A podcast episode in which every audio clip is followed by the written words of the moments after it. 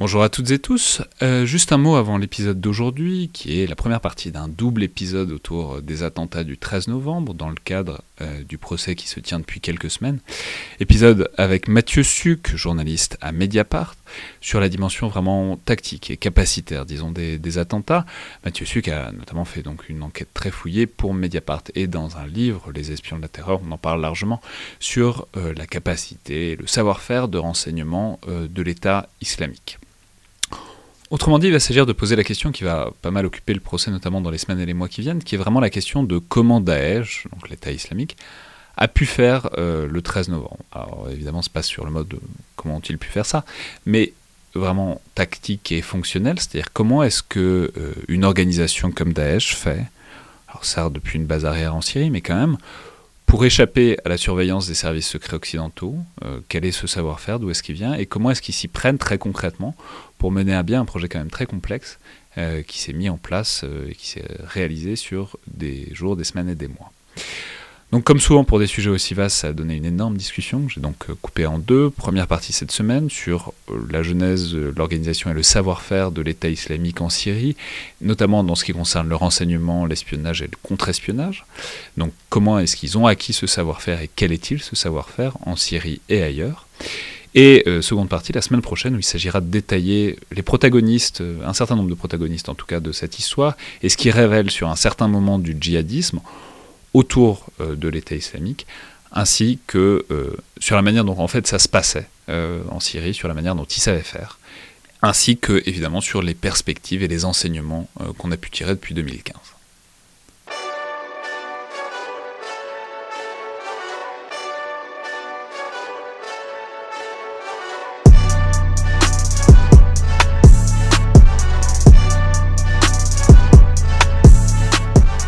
Bonjour à toutes et tous et bienvenue dans le Collimateur, le podcast de l'Institut de recherche stratégique de l'école militaire, l'IRSEM, consacré aux questions de défense et aux conflits armés. Je suis Alexandre Jublin et aujourd'hui pour parler des attentats du 13 novembre, alors que le procès est en ce moment en train de se dérouler à Paris, mais aussi euh, plus largement de Daesh, de l'organisation et de ses modes opératoires, j'ai le plaisir de recevoir Mathieu Suc, journaliste au pôle enquête de Mediapart, auteur surtout des Espions de la Terreur, paru en 2018 chez Harper Collins, réédité aussi sous une version augmentée en 2020, qui est vraiment un tour d'horizon incroyablement complet de ce qu'était Daesh au moment des attentats euh, de 2015 en Syrie et aussi au-delà des frontières du califat, et euh, de la manière dont ils s'y sont pris pour frapper notamment la France et la Belgique en 2015 et 2016. Donc bonjour Mathieu, merci beaucoup d'être là et bienvenue dans le collimateur. Alors je l'ai dit, votre livre est vraiment une plongée en profondeur dans la manière dont ça se passe, ou plutôt dont ça se passait, euh, au cœur de Daesh, de l'État islamique, notamment au moment de leur puissance maximale, disons entre 2013 et 2015, et euh, notamment de la manière dont ils s'y sont pris pour mener à bien ces attentats dont le procès est en train de se dérouler en ce moment. Et en fait, ce qui est, très précieux, c'est que ce livre permet de plonger au-delà de la phrase qui est un peu une rengaine et qui fait parfois un peu écran, je trouve, qu'on utilise souvent pour expliquer, ces attentats, qui est de dire qu'ils étaient pilotés depuis la Syrie. Alors évidemment, c'est vrai, mais trop souvent on va pas tellement plus loin que ça, et notamment on prend pas la peine de s'interroger, c'est ce que vous faites parfaitement, sur euh, le savoir-faire, disons, de l'État islamique, parce que évidemment on peut préciser tout de suite que c'est incroyablement compliqué de réussir, euh, comme ils l'ont fait, à mettre en échec pendant si longtemps euh, les services secrets occidentaux, qui étaient en fait tout à fait conscients du danger et qui essayaient de le prévenir. Et on a souvent l'idée, enfin c'est souvent l'idée qu'on a, que les services secrets auraient échoué parce qu'ils auraient réagi, pris conscience du, du, danger trop tard. Alors c'est sans doute en partie vrai, mais le fait fondamental que vous montrez très bien, c'est que même après qu'ils s'y soient mis, et ils s'y sont mis vraiment à fond, les services et les structures de Daesh sont restés très impénétrables parce qu'elles étaient extrêmement efficaces, et donc euh, c'est ce nœud du problème qu'on va essayer de comprendre aujourd'hui. Alors, je vais simplement ajouter enfin que ça implique évidemment de se déprendre un peu des complexes de supériorité qu'on peut avoir parfois. C'est le stéréotype, disons, du djihadiste en tong, dont on parle souvent avec Wassim Nasr, qui fait qu'on a dramatiquement tendance à ne pas les prendre au sérieux. C'était vrai pour Daesh pendant longtemps, c'est toujours peut-être un peu vrai euh, au Sahel. Et du coup, quand l'adversaire a une victoire, on l'interprète systématiquement sous le prisme de la faillite des, services occidentaux, euh, de manière peut-être un peu nombriliste, au lieu de vraiment poser la question de qui sont ses adversaires et pourquoi et comment ils sont devenus suffisamment compétents pour mettre en échec des, services de renseignement qui sont quand même pourtant habituellement très efficaces. Alors, de ce point de vue, il y a l'État islamique, qui va être un modèle très étonnant dont on va reparler, mais il faut peut-être remonter un petit peu plus loin, disons, sur la pénétration euh, d'un savoir-faire du renseignement dans la galaxie djihadiste, qui commence, vous nous direz exactement quand, mais globalement par Al-Qaïda dans les années 90. Et j'ai appris d'ailleurs en vous lisant que c'est un savoir-faire qui vient en fait en droite ligne des États-Unis et des manuels qui sont utilisés par les services de renseignement américains, par euh, l'entremise, disons, d'un personnage clé appelé Ali Mohamed. Oui, alors euh, Ali Mohamed, euh, c'est un des personnages probablement les, les plus fascinants de l'histoire du djihad mondial et sur lequel il a été euh, très peu euh, écrit. Euh, moi, je, me suis appuyé sur le travail de, mon confrère et illustre prédécesseur Lawrence Wright, un journaliste américain qui a écrit ce livre qui s'appelle The Looming Tower et qui a donné la, série du même nom, et dans lequel il raconte notamment l'histoire d'Ali Mohamed. Et il y a eu des chercheurs américains aussi qui ont travaillé sur lui, mais son cas reste encore euh, dans une zone d'ombre. Euh, c'est un personnage absolument fascinant que ce Ali Mohamed parce qu'il est égyptien. Il travaille euh, au départ dans l'armée égyptienne, dans les services, puis il va, je crois que c'est pour la compagnie égyptaire, faire expert contre-terreau pour la sécurité des avions. et donc, il va apprendre un savoir-faire qu'il va malheureusement probablement réutiliser après. Et en fait, en même temps qu'il fait tout ça, euh, il est déjà sous la coupe de euh, Al-Zawahiri, qui n'est pas encore euh, le bras droit de Ben Laden, puis l'actuel numéro un d'Al-Qaïda. Et Zawahiri lui demande d'infiltrer les services de renseignement américains. et donc Ali Mohamed va voir la CIA, leur, leur propose ses services. Euh, comme première mission un peu test, il lui demande euh, d'infiltrer lui-même, qui veut les infiltrer, euh, une mosquée, c'est à Hambourg de mémoire. Euh, et Ali Mohamed, la première chose qu'il fait, c'est qu'il prévient euh, un imam de la, de la mosquée, celui qu'il est supposé surveiller. Ce qu'il ne sait pas, c'est que c'était un test et que cet imam est lui-même à la solde des Américains. Donc on est déjà dans une histoire dans l'histoire. Euh, on va voir que c'est tout le temps comme ça, cette histoire de renseignement. C'est que des tests, des, des doubles et des trucs. On, est dans des romans de John Le Carré d'emblée, dès le début du, du djihad. Et, et donc, euh, il est blacklisté euh, par la CIA et il risque d'être euh, interdit de sol américain. et que fait Ali Mohamed? Il prend le premier avion pour les États-Unis avant d'être blacklisté. Dans l'avion, il séduit la Californienne qui est, sa, passagère à ses côtés. six semaines plus tard, il l'épouse, il devient citoyen américain et euh, il s'engage dans l'armée. Et là, euh, on va. Euh, le, garçon euh, est, très intelligent, parle de nombreuses langues euh, et a quelques qualités sportives et physiques qu'il sortent du lot. Et donc, il va gravir les échelons. Et comme il est musulman pratiquant, euh, et que euh, l'institution américaine se rend compte que le djihad commence à devenir un problème et qu'ils ont peu de gens là-dessus, ils vont demander à Ali Mohamed de briefer euh, les militaires américains sur le djihad et l'islam radical. Et donc, pour ce faire, Ali Mohamed a accès à la on est dans, une énorme caserne, un campement euh, de l'armée américaine à Fort Bragg en Caroline, euh, du nord ou du sud, je ne sais plus. Euh, et donc il a accès à toute la, documentation qu'il veut. Et pendant qu'il prépare ses cours, le soir, tard, il va dans une petite... un petit magasin de photocopie d'impression et il photocopie les manuels américains la journée, il fait ses cours. Le matin, il fait ses jogging euh, en, euh, en ayant dans son Walkman euh, des extraits audio du, Coran. Et, l'armée américaine l'adore.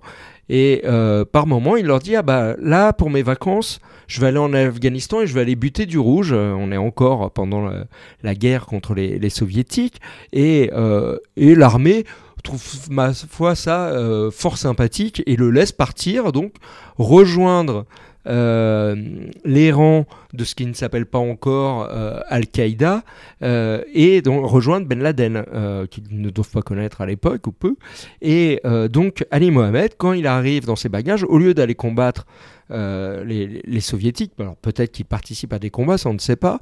Euh, mais euh, il amène les photocopies qu'il a fait et c'est comme ça qu'il apprend aux combattants qui ont rejoint Osama Ben Laden l'art de la contre-insurrection, enfin de l'insurrection, de la guérilla urbaine et aussi des méthodes de renseignement.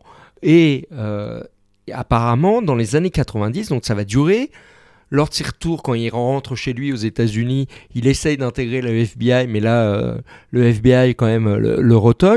Euh, il y a des enquêtes menées sur lui, mais apparemment, il aurait euh, donné des formations. Donc c'est lui qui va être à l'origine des premiers manuels internes au sein d'Al-Qaïda de, sécurité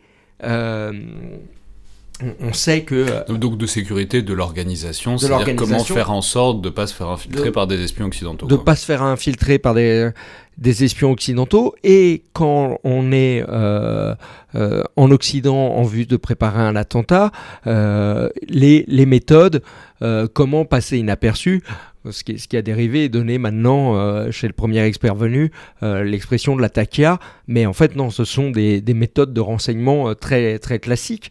voilà, et il aurait même dispensé des cours, se servant de ce que je vous disais tout à l'heure, de ce qu'il avait fait quand il était Égyptaire.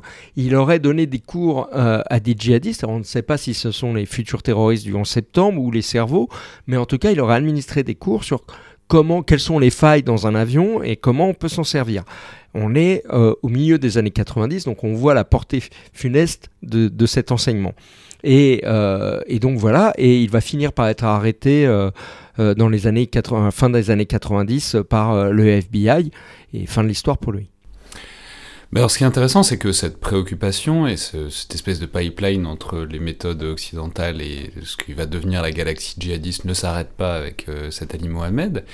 Et en fait, alors, ce qui est intéressant, c'est que la décennie 90, paradoxalement, va être un peu compliquée pour Al-Qaïda, parce que à plusieurs reprises, ils seront infiltrés, il y a un certain nombre de coups durs qui sont portés à l'organisation euh, justement par ça, par les services de renseignement occidentaux.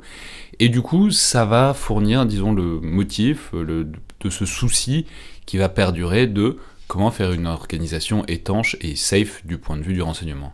Tout à fait. C'est-à-dire que après euh, l'arrestation d'Ali Mohamed et que euh, et c'est euh, effectivement ces, coups durs portés à l'organisation terroriste, les sachants vont réfléchir et donc d'autres gens vont prendre la main après Ali Mohamed et vont se mettre à écrire euh, d'autres manuels euh, réfléchissant à euh, qu'est-ce qui s'est passé. Et ainsi, on va avoir un savoir qui va se perpétrer d'Al-Qaïda en passant par les Shebab, enfin d'une organisation terroriste à l'autre, jusqu'à l'État islamique. Et pour la petite histoire, c'est même ce qui est à l'origine de l'enquête que j'avais menée il y a 3 ou 4 ans pour Mediapart et qui a donné lieu à, mon livre. C'est-à-dire je me suis pas levé un beau jour en me disant tiens je vais écrire sur le service sur la MIAT et le service de renseignement donc euh, de l'État islamique je, jamais j'aurais pensé euh, être capable et avoir les, les, informations nécessaires pour produire une série de quatre articles et encore moins un livre en fait euh, cette histoire a démarré au lendemain de l'attentat de Nice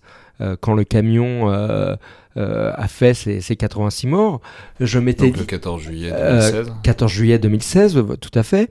Euh, vous, je ne sais pas si vous vous souvenez, mais on avait dit qu'en fait, ça avait été, ce mode opératoire avait été détaillé euh, dans Inspire, donc un, magazine de propagande sur Internet d'Al-Qaïda, qui est six ans plus tôt. Hein. C'était paru en 2010. Et tout le monde évoquait cette anecdote, mais sans aller voir le détail. Et je m'étais dit, tiens, bah, allons voir précisément. Et d'ailleurs, c'est assez glaçant. On s'aperçoit que le terroriste de Nice a, suivi à, la lettre presque le, scénario décrit six ans plus tôt. Et j'avais euh, poussé un peu l'effort sur, euh, sur toute cette propagande qu'on trouve en deux ou trois clics sur Internet. Et je fais mon papier, euh, on le publie, et après coup, je me dis, mais en fait, je suis peut-être passé à côté du sujet. C'est-à-dire que je me suis focalisé, comme tout le monde, sur ce qui nous marque le plus, c'est-à-dire ce qui nous tue, les recettes pour nous tuer. le, premier, le premier article de Steve dans Inspire, c'est le, titre, c'est comment fabriquer une bombe dans la cuisine de votre mère. Même dans, même dans la titraille, ils sont plutôt doués. et je m'étais focalisé là-dessus, et après coup, je me dis, mais en fait, dans tout ce que tu as lu, à chaque fois, il y avait les chapitres, effectivement, qui étaient ceux que j'avais sélectionnés, que j'avais gardés sur les recettes pour nous tuer. Mais à côté, il y avait des... Ah bah attention, si vous sentez que vous avez des services de police ou de renseignement derrière vous, vous arrêtez tout pendant six mois, c'est pas grave. Euh, l'essentiel, c'est pas d'être pris. C'est quand même étrange qu'on s'adresse à des gens qui, destinent, qui ont un destin de kamikaze. Euh, et il y avait, au gré de ces modes opératoires, il y avait dedans des expressions, des références à tel exemple issu du KGB. On citait Alan Dulles, l'ancien patron de la CIA. Et euh, vous savez, souvent, quand on travaille sur le renseignement, et y compris euh, dans ma profession, il y a des gens qui, pour faire croire qu'ils s'y connaissent, utilisent à tort et à travers telle ou telle expression, souvent désuète et, et, impropre d'ailleurs, pensant que ça la fera sérieux. Là, les djihadistes, quand je, dans les écrits que je lisais, je me disais, mais ils utilisent des bonnes expressions à bon escient, aux bons endroits. Et, euh, Vous voulez dire des termes techniques Des termes techniques, tout était assez précis. Et, donc j'ai réfléchi, puis j'ai dit à mes chefs, à Mediapart, euh, bah tiens, peut-être qu'on pourrait faire quelque chose sur euh, comment euh, les djihadistes, les terroristes s'inspirent des techniques de nos services de renseignement occidentaux pour nous frapper. Et ça permettait aussi euh, de répondre, vous, vous, en parliez dans la, dans la présentation, à, cette chose qui m'a toujours énervé, c'est que euh, euh, ces gens qui nous tuent seraient des, cérébrés qui vivraient dans des grottes au fin fond de l'Afghanistan et qui viennent nous tuer sous l'emprise de drogue. Non, tout ça bien sûr est faux et la réalité est beaucoup plus complexe. Donc ça le permettait de le montrer. Et donc j'ai commencé à, magasiner emmagasiner de l'info en vue d'un article qui devait être un peu théorique et j'avais d'autres priorités, donc je les reportais de, semaine en semaine, en mois. Et puis, euh, en même temps que je menais d'autres enquêtes pour Mediapart, à chaque fois, je me disais dans tel dossier, ah mais là, ça c'est une pratique de renseignement. Et donc, je la mettais de côté pour mon... Et puis au fur et à mesure, ça a grossi, grossi. Euh, donc au lieu de faire un petit papier d'une page, j'ai fait quatre papiers euh, de cinq pages chacune dans, Mediapart. Et, et après, donc, est venue l'idée du livre. Et en fait, je me suis dit, mais le, fil conducteur, euh, c'est quasiment les attentats du 13 novembre, tout ce qui a précédé avant euh, en Syrie et euh, la cellule après. Et, je me suis aperçu que j'étais en train de raconter l'histoire un peu secrète ou cachée du, du 13 à travers ce prisme de l'espionnage. Et c'est donc comme ça que j'y suis venu, mais c'est cette transmission de savoir de djihadistes qui m'a amené quasiment sur le 13 novembre. Bah, alors justement, venons-y, comment est-ce que ça se perpétue? Alors simplement, je veux dire, dans l'ouvrage, il y a énormément d'histoires, euh, vraiment qui, sont... Mais bon, qui expliquent aussi pourquoi, par exemple, c'est devenu si important pour Al-Qaïda, parce que par exemple, dans les années 90, eh ben, il y a eu, la CIA a retourné deux jeunes garçons qui étaient assez proches de l'orbite de Ben Laden, de manière assez sordide, soit dit en passant, Peut-être que vous voudrez nous la raconter, mais sinon les, lecteurs du livre euh, s'en souviendront sans aucun doute. Mais, mais bah, si, peut-être racontez-nous cette histoire parce que ça explique en fait aussi pourquoi il va y avoir ce truc un peu obsidional chez Al-Qaïda, cette idée qu'il faut vraiment, c'est pas seulement, faut, faut, vraiment doubler, tripler, quadrupler les mesures de sécurité parce que ça peut venir de partout. En fait, les les services voulaient éliminer, euh, c'était pas tant Ben Laden, c'était euh, Al-Zawahiri, et euh, euh, ils ont utilisé des enfants euh, de, proches de, Zaiwari et euh, ils, les ont drogués, puis ils leur ont montré des vidéos où vraisemblablement ils les avaient violés et, et ils leur ont dit bah maintenant on va montrer ça à vos parents si vous coopérez pas avec nous. Et donc les enfants ont coopéré, sauf que euh, à un moment, euh, ce sont des enfants en bas âge. Euh, et, les, ans, quoi. et, les, et les gens d'Al-Qaïda se sont aperçus qu'il y avait quelque chose de, qui clochait. Ils ont été démasqués et Zawahiri a décidé qu'il fallait faire un exemple. Et donc, ces deux enfants ont été assassinés par Al-Qaïda. Mais, là où c'est intéressant, c'est que ça montre aussi, enfin, je veux dire, la, méthode en soi pour retourner des enfants comme mm. ça montre aussi que même du côté des services de renseignement occidentaux, c'est absolument sans pitié et ça explique aussi pourquoi ça a monté en cruauté et en efficacité du côté djihadiste parce que en fait la CIA et les services de renseignement occidentaux ont vraiment une palette pour le moins très large d'actions. Sur, ce coup-là, oui, c'était vraiment ignoble. Et du coup, ça a suscité beaucoup d'émoi au sein euh, de la communauté euh, terroriste, enfin d'Al-Qaïda. Euh, ils se sont dit plus jamais ça. et ils ont effectivement durci leurs conditions de, de sécurité. Et après, il y a cette il y a ce que je vous ai dit sur, sur des livres. Alors encore une fois, c'est pas des livres qu'on va acheter en librairie, c'est des choses qui se trouvent sur Internet, mais c'est c'est manuels et qui est une vieille tradition d'ailleurs, euh, qui est pas propre au, terrorisme djihadiste. Euh, euh différents terrorismes ou insurrections dans le monde entier ont eu comme ça des habitudes de transmission de savoir à travers des manuels qu'on se passait sous le manteau pour un savoir technique. donc il y a cette étape-là euh, qui est euh, littéraire, et après il y a aussi une tradition quasiment orale, c'est-à-dire que j'ai trouvé, euh, là ça, part de nos prisons françaises, des, documents qui avaient été, alors j'ai pas pu retrouver les, les, auteurs, mais qui circulaient d'une prison à l'autre ou d'une cellule djihadiste à l'autre, de gens qui euh, avaient été arrêtés par les services de lutte antiterroriste française et qui avaient euh, chacun épluché un peu leur, dossier d'instruction et qui avaient réfléchi sur euh, quelles sont les erreurs qu'on a commises et comment y remédier. Et donc il y avait une dizaine de points. Alors ça peut faire sourire et quand on lit le document dont je vous parle, c'était pas extrêmement sophistiqué. N'empêche que c'est une transmission de savoir et qui infuse d'une prison à l'autre, d'une cellule à l'autre, euh, une cellule djihadiste, pardon. Euh, et, voilà, moi je l'ai retrouvé à différents endroits. Comme quoi le rétex est une pratique absolument euh, universelle et qui ne, qui ne, concerne pas que les armées occidentales. Tout à fait. et on en a un exemple, alors là je fais un, saut dans le temps, on en a un, exemple terrible, c'est que sur le 13 novembre, l'attentat au Stade de France est un échec pour euh, l'État islamique. Il va y avoir un mort et une centaine de blessés, mais hein, vous avez trois kamikazes, il y en a un seul qui, qui va tuer quelqu'un. Euh, bon, euh, c'est un échec opérationnel. pourquoi? Parce qu'ils sont arrivés en retard, ils pas pu rentrer, ils n'avaient pas de billets, ils n'ont pas pu rentrer dans le stade. Et voilà. que va faire, que vont faire les terroristes? Ils font un retex vraisemblablement de ça et euh, deux ou trois ans plus tard, il y a ce concert à Manchester de Ariana euh, Grande, euh, cette chanteuse pop. Et que va faire le terroriste? Il attend la fin du concert, la foule sort de l'arène, et lui se met au milieu de la foule et se fait sauter. Et là, nous avons des dizaines et des dizaines de morts. Et malheureusement, ça, c'est un procédé relativement imparable. Donc, mais revenons peut-être. Oui, mais alors justement, avant ça, enfin, la question c'est comment est-ce que ça pénètre euh, comment est-ce que ça se transmet en fait? Jusqu'à l'État islamique, donc monter en puissance, on va pas refaire la chronologie fine, mais globalement c'est à partir de 2013 que vraiment ça a une emprise territoriale forte, ensuite il y a vraiment le moment du califat.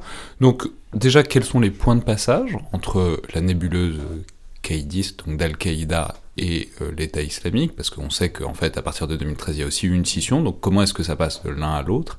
Et puis ensuite, comment est-ce que ça structure? Alors, euh, il y, a plusieurs choses. Bon, déjà, euh, l'État islamique est une émanation d'Al-Qaïda, vu que c'est la transformation d'Al-Qaïda en, Irak ou en Mésopotamie, selon l'expression que vous préférez. donc, ce sont des gens qui bénéficiaient eux aussi du savoir-faire euh, d'Al-Qaïda. Euh, Al-Qaïda en Irak a subi, après quelques victoires, et un djihad particulièrement violent au mi-temps des, années 2000, a subi beaucoup d'échecs. Son leader charismatique a été éliminé par les Américains et tous les leaders qui ont suivi, enfin al-Baghdadi, il, est le dernier de la liste ou presque ils avaient tous été euh, éliminés. À un moment, euh, toute l'organisation avait été été à tel point qu'on pensait qu'il n'en restait plus grand-chose. Malheureusement, on s'est trompé là-dessus. Euh, donc, ils ont subi tout ça, donc ils ont aussi appris sur le tas. Par ailleurs, on retrouve dans les rangs de l'État islamique tout un tas de, de gens, d'anciens des services, alors irakiens, syriens, mais aussi avec l'appel du djihad et du califat, on va avoir des, gens des services d'autres euh, services euh, du monde entier qui viennent. Euh, il y a des Tunisiens, il y a des, il y a, des, il y a des Russes, il y a plusieurs nationalités. et puis, vous avez des, djihadistes qui vont arriver. On s'est focalisé euh, sur ce qu'on a appelé un peu rapidement le LOL djihad, avec ces, jeunes gens qui arrivaient, qui n'avaient pas de passé délinquentiel, euh, qui affichaient leurs crimes en, en Syrie sur Facebook. Euh, mais dans l'eau, derrière ces jeunes, il y avait aussi des vétérans du djihad qui eux-mêmes avaient eu à subir la répression de la lutte antiterroriste et qui avaient pu éventuellement réfléchir. Donc ça, s'est transmis de, différentes manières. Et, euh, et puis n'oublions jamais que l'État islamique, comme son nom l'indique, était un proto-État et que donc il y a eu des moyens dévolus euh, et que l'État islamique n'a pas eu qu'une seule administration, qu'un seul service secret, c'est qu'il tout plein d'administrations euh, et il s'est structuré quasiment comme un État. Et d'ailleurs, l'histoire de l'AMIAT, donc c'est le nom du service de renseignement. Euh, oui, c'est ça. Alors, soyez d'un passant, on va, on va le dire. Mais c'est là que c'est intéressant, c'est que c'est, je fais juste une clausule sur le terme qu'on utilise souvent, Daesh, euh, c'était un grand truc de la diplomatie française autour de 2015, sur, enfin, pour dire, il bah, ne faut pas dire l'État islamique parce que c'est pas un État, c'est Daesh, etc. En fait, ce que vous montrez. moi, je fais l'inverse. Oui, euh, mais vous, moi non plus, je prends jamais la précaution oratoire parce que je trouve ça assez ridicule à ce stade-là. C'est assez associé euh, même comme un phénomène historique. Mais le fait est que ce que vous montrez, c'est que par exemple pour les services de renseignement, ça se structure exactement comme un État traditionnel, au sens traditionnel du terme. Oui, et c'est quasiment ça, ça, colle euh, avec l'évolution de l'organisation terroriste. C'est-à-dire que 2013 2014, euh, vous êtes dans la période de conquête et de quelques djihadistes envoyés depuis l'Irak d'une organisation terroriste euh, qu'on imaginait sous-claquante. Euh, ces gens-là, bien organisés, avec des process de, services de, renseignement, vont prendre la main sur et, et, prendre l'ascendant sur les autres organisations djihadistes venues combattre Bachar el-Assad et et donc ils vont conquérir ce territoire extraordinaire à cheval sur deux, euh, deux, pays et ils vont devenir la première organisation terroriste à avoir une véritable enclave territoriale. Et donc, quand on est en 2014, euh, mais même avant, quand ils ont ce territoire, à un moment, il y a les luttes armées contre les autres organisations, contre euh, El-Assad, mais euh, vous avez aussi un problème, c'est que vous avez un territoire à défendre. Donc, on défend les frontières extérieures, ok. Mais par ailleurs, il faut aussi tenir l'intérieur de votre territoire. Et donc, ils vont développer. Alors, euh, par simplification, je l'appelle l'amniat parce que c'est son nom. Euh, quand le produit est fini, si j'ose dire. au début, je ne sais pas si ça s'appelait l'amniat, s'il y avait un nom. Mais ils vont développer un service de renseignement intérieur au même titre que nous, nous avons notre DGSI, que les Américains leur FBI ou les Israéliens euh, le Shin Bet. Et donc, il faut... À ceci près que pour les méthodes, ça ressemblerait plutôt à la Gestapo ou à la Stasi. J'allais y venir. Euh, ils utilisent des méthodes de renseignement classiques, c'est-à-dire que même ils vont regarder chez euh, leurs combattants, chez les djihadistes, quel est ils ont des dossiers sur chacun ils suivent l'évolution au fil du temps, ils vont regarder quel est le logement, est-ce que euh, il y a une personne qui d'un seul coup euh, va dépenser plus d'argent qu'il n'en avait euh, au début, est-ce qu'il prend un logement plus grand, plus spacieux et qu'il a des revenus insoupçonnés? Auquel cas on va commencer à regarder quelle est l'origine de ces revenus. Là, on est dans le domaine du renseignement traditionnel. Ils vont aussi dépioter les euh, téléphones, les ordinateurs euh, des djihadistes quand ils arrivent, ils vont les interroger là-dessus. Là, on est sur du traditionnel, sauf que effectivement, vous avez raison, dans le cadre de ces interrogatoires, euh, ils s'adonnent énormément à la torture, et, mais c'est quelque chose que je trouvais, alors, qui me semble absolument essentiel à montrer dans, le livre, Parce que là, on touche aussi à la patte humaine et, au fait que rien n'est rien n'est noir ou blanc. C'est-à-dire que les, djihadistes, l'organisation, enfin l'AMNIAT, va utiliser des process de, renseignement euh, plutôt euh, sophistiqués et en même temps, ceux qui les appliquent par moment sont des brutes épaisses, sont des barbares et euh, sont des sadiques et utilisent des procédés de torture dont on sait quand même que pour l'essentiel, ils sont assez contre-productifs. Euh, parce que rappelons toujours ce fait essentiel qui est que l'essence de la torture, c'est que ça ne marche pas. Si, euh, enfin, ça sert à des choses, mais ça sert certainement pas à obtenir des informations fiables. Parce que la, personne torturée a tendance à vous dire ce que vous avez envie d'entendre et pas forcément le, vrai euh, et le bon renseignement. Donc il y a ce premier moment, c'est ce moment de contrôle intérieur d'un territoire, de quadrillage même de, des, combattants, des, djihadistes eux-mêmes, y compris, alors mais ça c'est aussi très étonnant, c'est de voir dans le bouquin à, quel point ils, sont tous passés, ils sont quasiment tous fait torturer à un moment ou à un autre, on a l'impression, parce qu'ils sont tellement paranoïaques que c'est, ça va de tout le monde. Quoi. Et alors justement, euh, alors leur parano n'était pas totalement infondé, euh, mais euh, j'avais révélé que, par exemple, euh, j'avais retrouvé que Maxime Auchard, donc vous vous souvenez, ce djihadiste normand qu'on a découvert sur une vidéo où, il a été, où il était en train de décapiter avec des petits camarades 16 militaires de, l'armée de Bachar el-Assad, à son arrivée en, Syrie, a été dans les, dans les cellules de l'AMIAT et a été interrogé et a été tapissé, comme le ferait un service de renseignement. Bon, en plus, il était blanc, normand, euh, il avait vraiment euh, tout contre lui, si j'ose dire. Euh, et pour vous montrer quand même un peu le degré de sophistication, c'est que je l'avais révélé dans un article de Mediapart et je l'ai repris dans le livre. Auchard, quand il se fait, quand il est passé à la question, certes, il a été vraisemblablement un peu beaucoup euh, bousculé. Il y a probablement eu de la torture. On l'a interrogé.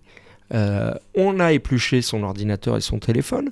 Mais par ailleurs, il y avait un jeune homme issu d'une fratrie de, djihadistes qui euh, avait été arrêté en France, dans la région lyonnaise, un an ou deux plus tôt sur un projet d'attentat et qui, euh, jeune mineur, enfin mineur, euh, avait une interdiction de quitter le territoire, mais n'était pas en détention.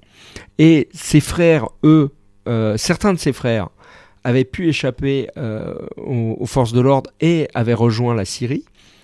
Et il se servait de ce jeune homme qui avait un, un bracelet électronique, qui ne pouvait pas sortir de chez lui, qui lui, depuis son ordinateur, depuis sa chambre en banlieue lyonnaise, faisait des vérifications à la demande de la miate sur des gens que eux étaient en train euh, de questionner. Et donc, dans le cadre de Maxime Auchard, ce jeune homme avait pris attache avec des proches de Auchard et avait vérifié si sa légende tenait bien. Et, Donc non, seulement c'est un service de renseignement intérieur, mais c'est un service de renseignement intérieur transnational capable de faire des enquêtes à l'étranger, ce qui est très impressionnant. Alors la deuxième partie, c'est au-delà du, effectivement, au-delà du contrôle interne, ce que vous montrez bien, c'est qu'il y a un deuxième moment où l'AMIAT, ou on peut l'appeler comme on veut, je sais pas si cette partie-là c'est encore la mienne, mais se déploie aussi et ça passe du contrôle de la population à des dimensions plus larges et aussi à faire du renseignement extérieur. Bah, c'est-à-dire qu'on passe euh, d'une, alors il y avait la branche intérieure euh, type FBI et on va avoir la branche extérieure type CIA, DGSE, Mossad, avec là aussi une différence, c'est que la finalité de ces services, ce ne sont pas seulement de prendre du renseignement à l'extérieur, mais c'est aussi de nous tuer. Euh, en fait, euh, c'est une histoire là aussi en, plus. Ça, soit dit en passant, c'est un truc que vous dites, enfin que qu'un au gradé du renseignement le dit, dit, je crois à un moment du livre. C'est ça la différence entre un service, c'est-à-dire on s'espionne tous, on se met tous des taupes entre services de renseignement, mais c'est pour s'espionner, pour avoir de l'information. La différence, c'est que Daesh, quand ils mettent des taupes quelque part, c'est pour faire péter des choses et tuer des gens. Voilà, tout à fait. Et euh, en fait, euh, en 2014, euh, à l'été 2014, il y a les frappes de la coalition internationale. Alors, il faut faire attention, en fait, l'État islamique voulait déjà frapper et nous frapper nous, euh, euh, vraisemblablement. Et par ailleurs, euh, ils avaient déjà les otages occidentaux et, ils en ont tué dès les premières frappes. Et il y a ces frappes, et donc dans la foulée, Alan Nani, le numéro 2 de, de l'organisation terroriste, fait cet audio qui va être diffusé fin août, début septembre 2014, où il appelle à s'en prendre dans, le, leur pays euh, aux Américains et euh, Dixit aux méchants français en disant ces mots glaçants euh, prenez une pierre, une voiture, un couteau, n'importe comment, mais tuez-les. sauf qu'en fait, le message d'Alan Nani ne prend pas. On va avoir ce jeune homme à, jouer les tours qui va prendre un couteau et essayer de poignarder des policiers à l'entrée d'un commissariat, mais c'est tout. et le bilan est très maigre au bout de 3 ou 4 mois. Et apparemment, euh, ce sont là des vétérans du djihad qui constatant que euh, des vétérans algériens du djihad qui constatant que euh, le discours d'Alan Nani ne, ne, prend pas en Occident vont, lui, vont proposer au calife al-Baghdadi de dire bah écoute nous on va prendre en main les opérations extérieures et on va organiser ça on va professionnaliser ça et on va frapper la France. Ça, on va pas en euh, faire qu'un truc médiatique, on gueule dans n'importe quoi, on espère que ça prenne. On essaye de solliciter des, terroristes endogènes, ça marche pas, donc nous, on va essayer de professionnaliser ça et d'encadrer tout ça, et on frappera euh, plutôt la France, parce que ce sont des vétérans euh, du djihad algérien des années 90 où la France était clairement une cible. Et donc, ils vont créer ce que les services maintenant euh, chez nous appellent la COPEX, la cellule des opérations extérieures, qui était vraisemblablement une branche de l'AMIAT. Alors c'est quelque chose qui fait débat et qui peut être contesté. Moi je considère que oui, c'était une partie intégrante de l'AMIAT. Euh, et euh, rappelons, c'est toujours la police, les services. Le service secret, de, l'État islamique. Et en vue de, de, planifier, de recueillir du renseignement et de planifier donc des, euh, des attentats.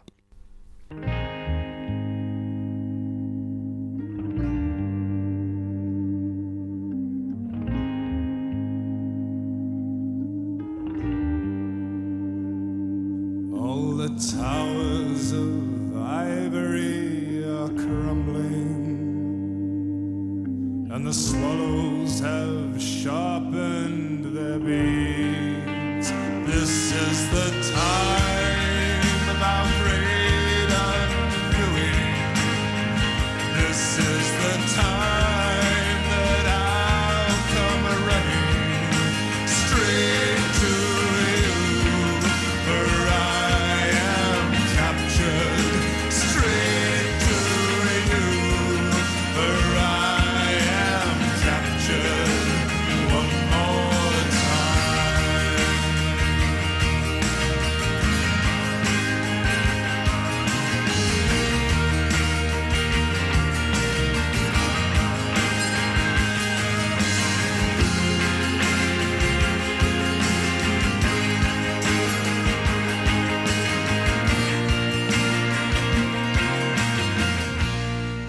Alors maintenant, ce que, si on peut parler peut-être de ce savoir-faire en lui-même euh, de l'État islamique et euh, de la MIAT, mais aussi plus généralement de l'organisation au sens large. déjà, je veux dire avant tout que euh, le livre n'est pas du tout un organigramme géant de l'État islamique, ni un, disons, un livre de sociologie, même si ce serait très intéressant, de l'État islamique. C'est un livre qui parfois se lit comme un roman et qui vraiment raconte des histoires individuellement, des parcours. Et c'est pour ça qu'il se lit vraiment très bien. Mais donc, si on monte peut-être dans ce qui fait euh, la spécificité et l'efficacité de Daesh par rapport à d'autres mouvements terroristes. Le premier truc qui est vraiment frappant, c'est, disons, la structuration et le savoir-faire organisationnel que vous montrez, que vous dépeignez, qui ressemble d'ailleurs pas mal à, certains services occidentaux par certains aspects, sur le cloisonnement, sur l'isolement, sur le principe que tous les, tous les spectateurs du Bureau des légendes connaissent le besoin d'en connaître, euh, c'est-à-dire un, désir de d'organiser la, chose d'une manière suffisamment safe pour que si une partie de l'organisation tombe, ça ne soit jamais qu'une petite partie de l'organisation.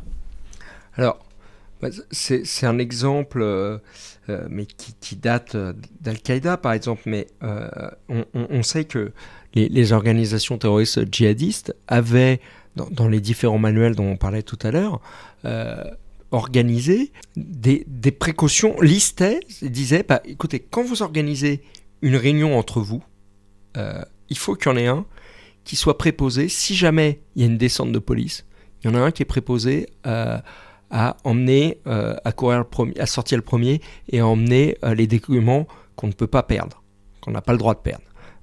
Il y en a un qui va se sacrifier, qui sera celui qui va rester pour détruire les documents qu'on peut détruire. Il faut déterminer en amont quels sont ces documents dont on peut se séparer et ceux dont on ne peut pas se séparer. Le chef devra être, faudra réfléchir quel sera le moyen, le chef de la cellule, de l'évacuer le plus vite possible. Donc tout ça, on a des, des process d'anticipation euh, qui, qui, sont assez précis et je dois dire, euh, j'ai été assez marqué. Euh, ça, je crois pas que j'en parle dans le livre parce que c'était euh, c'était périphérique hein, aux hommes et à l'histoire que, que, je racontais. Mais euh, dans une cellule euh, djihadiste en France, qui ça doit de remonter à 2014 de mémoire, les policiers suivent donc des gens qu'ils connaissaient de, de, longue date. Ils voient qu'ils se réunissent. Ils, ils arrivent à mettre un, micro euh, dans l'appart, enfin ou au-dessus, ou je ne sais pas précisément comment. Euh. Sauf qu'en en fait, ils, ont, ils vont entendre quelques bribes de leur réunion. Ça, dure pendant des mois euh, parce que ces hommes font des travaux dans l'appartement en même temps que leur réunion pour pas que, au cas où ils seraient enregistrés justement, que ça soit inaudible. Et effectivement, les trois quarts du temps, c'est inaudible. Les des clous pendant ce temps-là. Euh, alors je sais plus ce qu'ils font précisément. Non, même ils cassent des murs. Enfin, et par ailleurs, une fois, les policiers vont quand même réussir euh, à, démanteler euh, cette cellule. Tout n'est pas noir et sans espoir. quand ils vont les interpeller et ils vont constater euh, donc euh, une bonne partie de l'appartement euh, est détruit, qu'il n'y a pas grand-chose à en retirer. et par ailleurs, ils vont constater qu'ils avaient mis, ils avaient remplacé sur le palier, je crois, alors je sais plus ce que c'était, juste au-dessus de la porte de l'appartement, ils y avaient caché une espèce de petite caméra, et comme ça, ils regardaient qui s'arrêtait à leur, à leur palier, si quelqu'un s'arrêtait un peu trop longtemps, donc pour voir s'il il y avait des policiers, tout ça. Alors, par moments, ça peut être drôle parce que il euh, y a plein d'écoutes où on entend des djihadistes euh, dire ah oui mais attends je pense que j'ai des policiers euh, derrière moi. Ah, tiens attends j'ai brûlé ma voiture parce que il y avait probablement une balise alors qu'en fait il y en a pas. Mais n'empêche que souvent ils ont plutôt plutôt raison. Donc voilà ils sont très parano et ils appliquent donc malheureusement de bonnes méthodes alors, par rapport à ça, il y a aussi un, autre volet qui est la, partie de communication et notamment de chiffrement de communication. Alors, c'est intéressant parce qu'on a beaucoup dit que leur grand outil c'était Telegram, euh, ce qui était vrai, mais en même temps, c'est un outil qui a ses limites, parce que c'est quand même possible dans une certaine mesure de, les déchiffrer. Donc, euh, comment est-ce qu'ils se. Comment dire Quels étaient les, process et quelles étaient les limites de ces process internes à l'État islamique? Alors, déjà, euh, Telegram, c'était plutôt pour les conversations entre djihadistes, entre eux, enfin, ou des gens d'ailleurs euh, en France. Euh, les, les, les OPEX, euh, ceux qui planifiaient et exécutaient les attentats, avaient des moyens beaucoup plus sécurisés. Ils passaient par des sites dédiés et c'était des boîtes aux lettres du type boîte aux lettres mortes, numériques. Et en fait, avec des clés de code et euh, ils ne se parlaient pas en direct, mais ils se laissaient euh, des messages, euh, souvent dans le brouillon, des choses comme ça. Et, donc, c'était par ce, biais-là. Et, là, c'était quelque chose de plus difficile à détecter.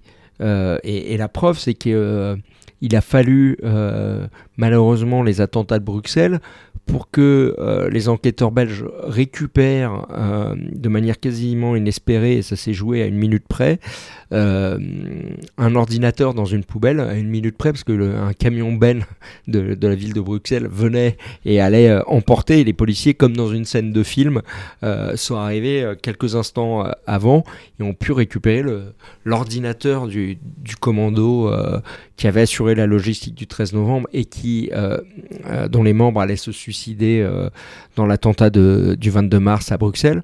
Euh, et donc, euh, cet ordinateur a été une source très précieuse d'informations pour comprendre comment les OPEX euh, de l'État islamique fonctionnaient, et notamment parce qu'il y avait ce type de communication et ces messages que, que je vous ai expliqués. Alors, ensuite, une deuxième chose, un deuxième élément qu'on a déjà un peu vu, c'est euh, le souci donc de ne pas se faire ainsi infiltrer. Et vous décrivez vraiment par le menu les efforts invraisemblables pour euh, débusquer euh, tout potentiel qui se traduisent globalement par ces séances de torture dont on a déjà parlé. Mais donc comment est-ce que comment dire comment est-ce qu'ils ont d'où leur venait ce savoir-faire dans quelle mesure est-ce qu'il a été efficace? Bah, alors on en a déjà un petit peu parlé, mais euh, euh, il y a euh, cette transmission d'un oral ou, littéraire qui, transcendait une organisation d'une organisation terroriste à l'autre. et puis il y avait aussi les adaptations très personnelles. Ça, j'allais dire, c'était la théorie.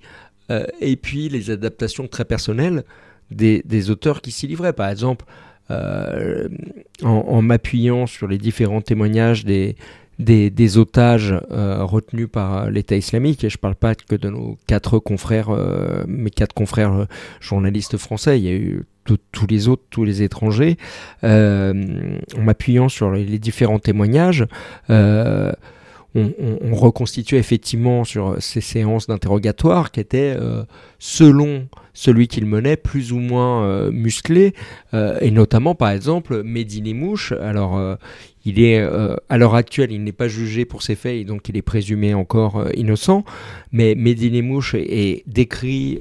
Medine Mouche, on va dire, on en reparlera plus tard, mais c'est le tueur du musée juif de Bruxelles. Oui, qui a été condamné pour ça définitif, et donc cette personne qui a tué quatre quatre euh, touristes juifs euh, au musée juif de, Bruxelles. En 2014, c'est la première, enfin c'est pas la première vague, mais c'est disons un signe précurseur de, de la vague d'attentats. Euh, et il était manifestement, il témoignait d'une certaine cruauté et d'une certaine jubilation dans, dans, la manière de, de, sévir et de martyriser les otages qu'il passait à la question. Alors, l'autre partie, c'est. Donc, on a vu les communications, on a vu le savoir-faire, on a vu le savoir-faire organisationnel. Mais concrètement, comment est-ce que ça marchait et notamment comment est-ce que euh, comment est-ce qu'ils ont fait pour en arriver à ce résultat donc de 2015-2016 C'est-à-dire comment qui, a décidé qu'il fallait taper euh, Paris, le Bataclan, le 11e arrondissement D'où vient l'idée Qui dit oui et qui, qui met à profit, qui met euh, en, musique après? Alors, euh, on ne sait pas précisément l'idée. Euh, est-ce que c'est Abaoud ou ses commanditaires au-dessus? Là-dessus, il y a, y a, encore un, flou. Je pense qu'il y a un, il y a un mélange d'opportunités et de, de choix. mais, mais, justement, tout ça, c'est effectivement très intéressant. Il y, a, il y, a, deux aspects. Il y a le choix des cibles et la, prise de décision. Euh, alors, le choix des cibles.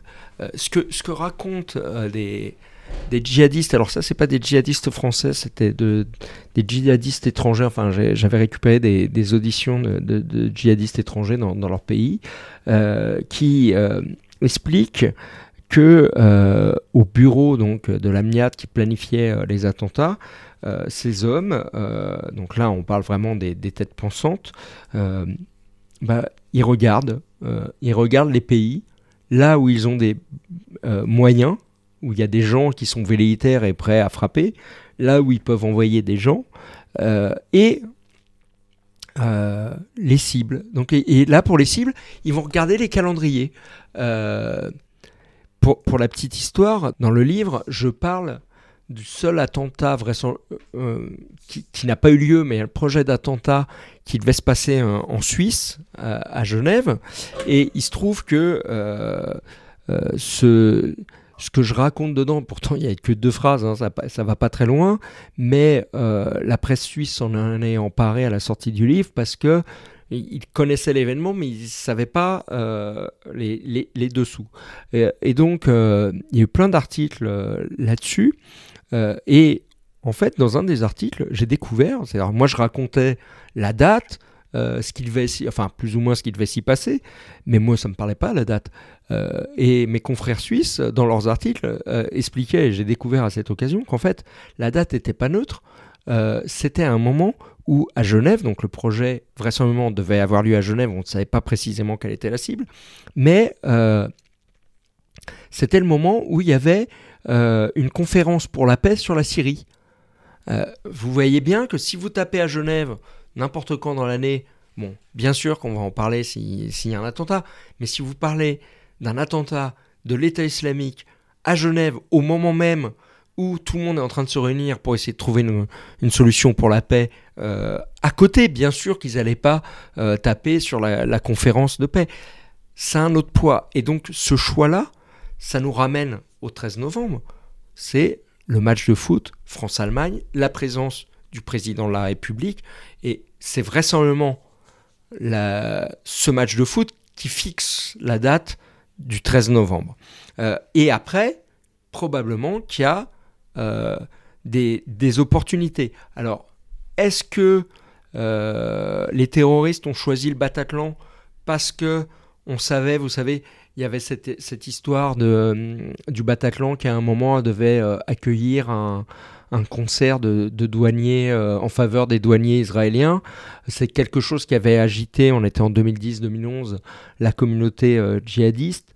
Et dans mon C'était l'idée que le propriétaire était particulièrement pro-Israël et que du coup il, ça aurait été une cible. Il y, avait eu un concert de, charité en faveur des douaniers israéliens, euh, je ne sais plus pourquoi, et c'est quelque chose qui avait agité la communauté djihadiste et même dans mon précédent livre euh, euh, Femmes de djihadistes, j'avais raconté, enfin moi j'avais retrouvé dans les... Hum, dans les téléphones de Sheriff Kouachi, donc le tueur de, Charlie Hebdo, euh, et de sa femme, ils, avaient, ils faisaient partie de la chaîne de texto qui invitait à une manifestation pour faire pression euh, contre le Bataclan. Donc est-ce que c'est un choix comme ça ou un choix d'opportunité? Parce qu'un policier très récemment me, me, racontait que en fait, euh, le soir du 13 novembre, il n'y avait que deux concerts ou trois concerts dans Paris.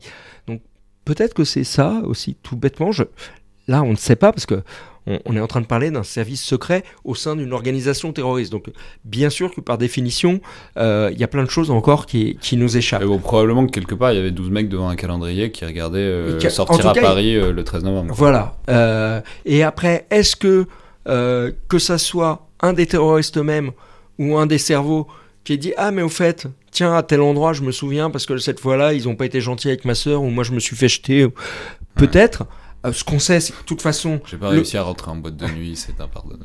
Mais peut-être, euh, ou pour les terrasses. Ce, qu'on sait, c'est que sur le choix des terrasses, euh, à un moment, les terroristes improvisent. Il y a aussi l'effet d'opportunité.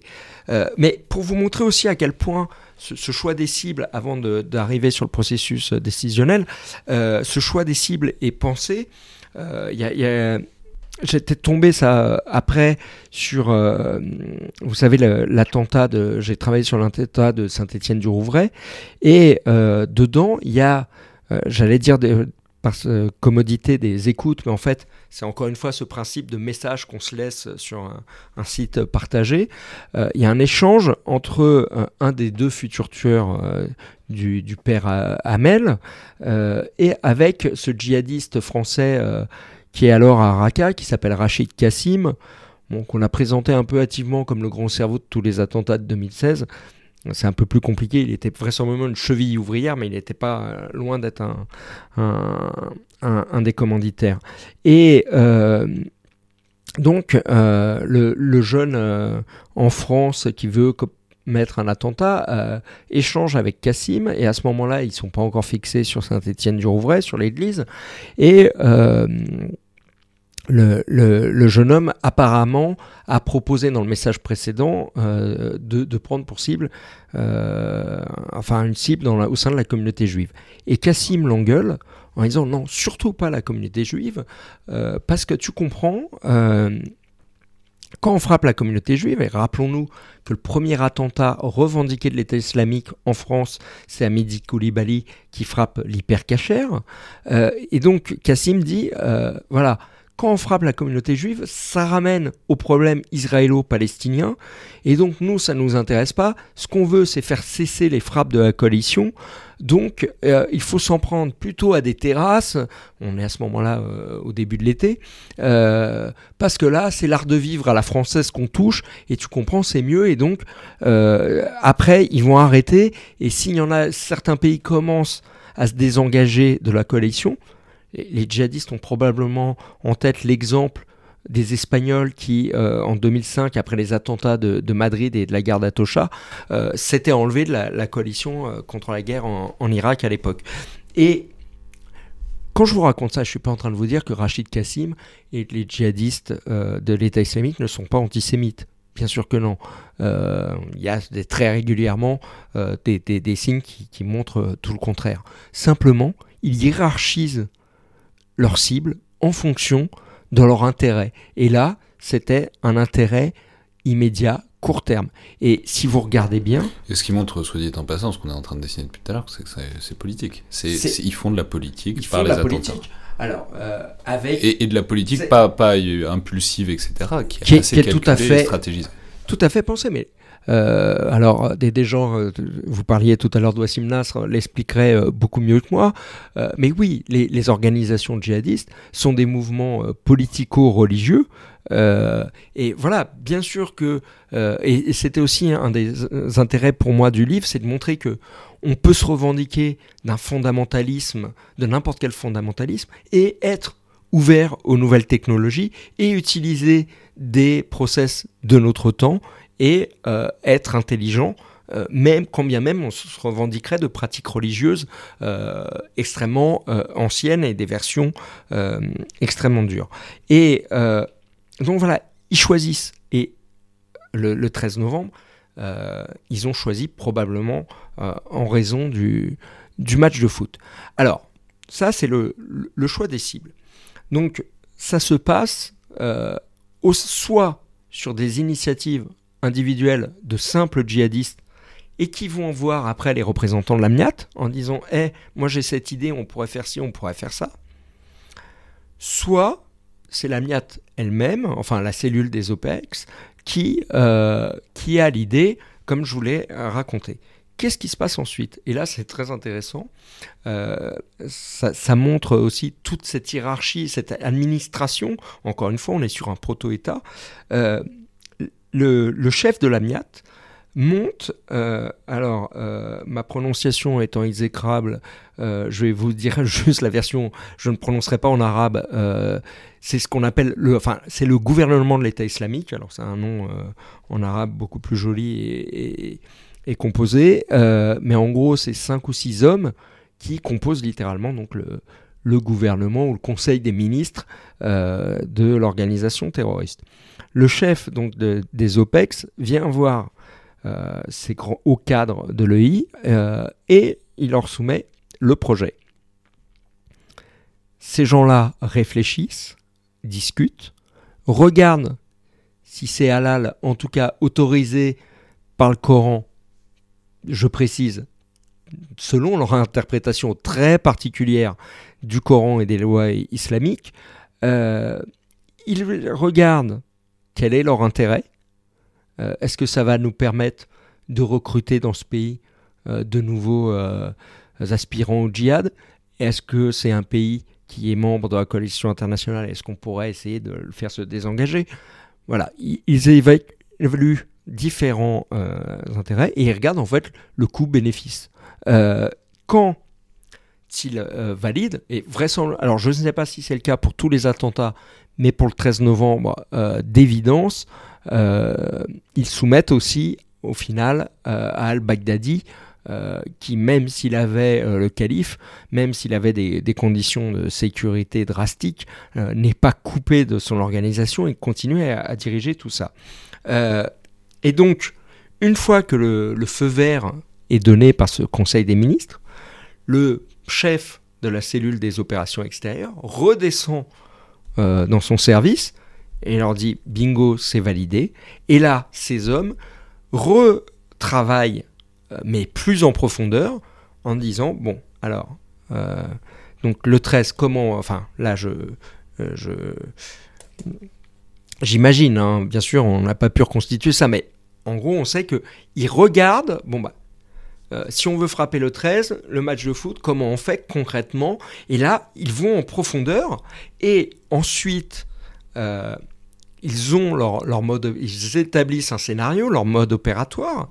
Euh, et dans le cas de ces attaques projetées, donc où on envoie une cellule de combattants déjà aguerris. là, on n'est pas dans une menace endogène. Ce sont des gens qui, depuis la Syrie, certes, ils sont français, ils sont belges, mais depuis la Syrie, vont être envoyés. Là, euh, la cellule des OPEX va euh, se servir des autres administrations de l'État islamique pour leur filer un coup de main au gré des compétences. ah tiens, il faut que je transfère tel et tel homme euh, à telle date, de tel endroit à tel autre.